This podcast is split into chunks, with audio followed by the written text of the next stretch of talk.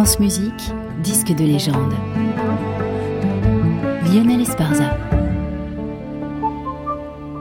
Les deux hommes se sont très peu croisés, mais entre Jean Sibelius et Herbert von Karajan, ça a été tout de même une sacrée rencontre. Le compositeur disait du chef, Karajan est le seul qui comprend vraiment ma musique. Ce dernier répliquait, la musique de Sibelius est hors de ce monde. Et c'est peut-être pour cela qu'il la comprend d'ailleurs si bien. Karajan, au fond, méprisait le genre humain, il ne voulait s'occuper que de l'aspiration qui nous élève au-dessus de notre carcasse. Sibelius, lui, décrit une nature immense, exaltante, puissante, d'où l'homme, justement, est absent. Une compréhension intime qu'on ne sent nulle part ailleurs mieux que dans la septième symphonie qu'Ariane Lagrave en septembre 1967 avec un philharmonique de Berlin au son organique venu des profondeurs, de la matière et du temps. Non, je n'en rajoute pas. C'est vraiment de la légende.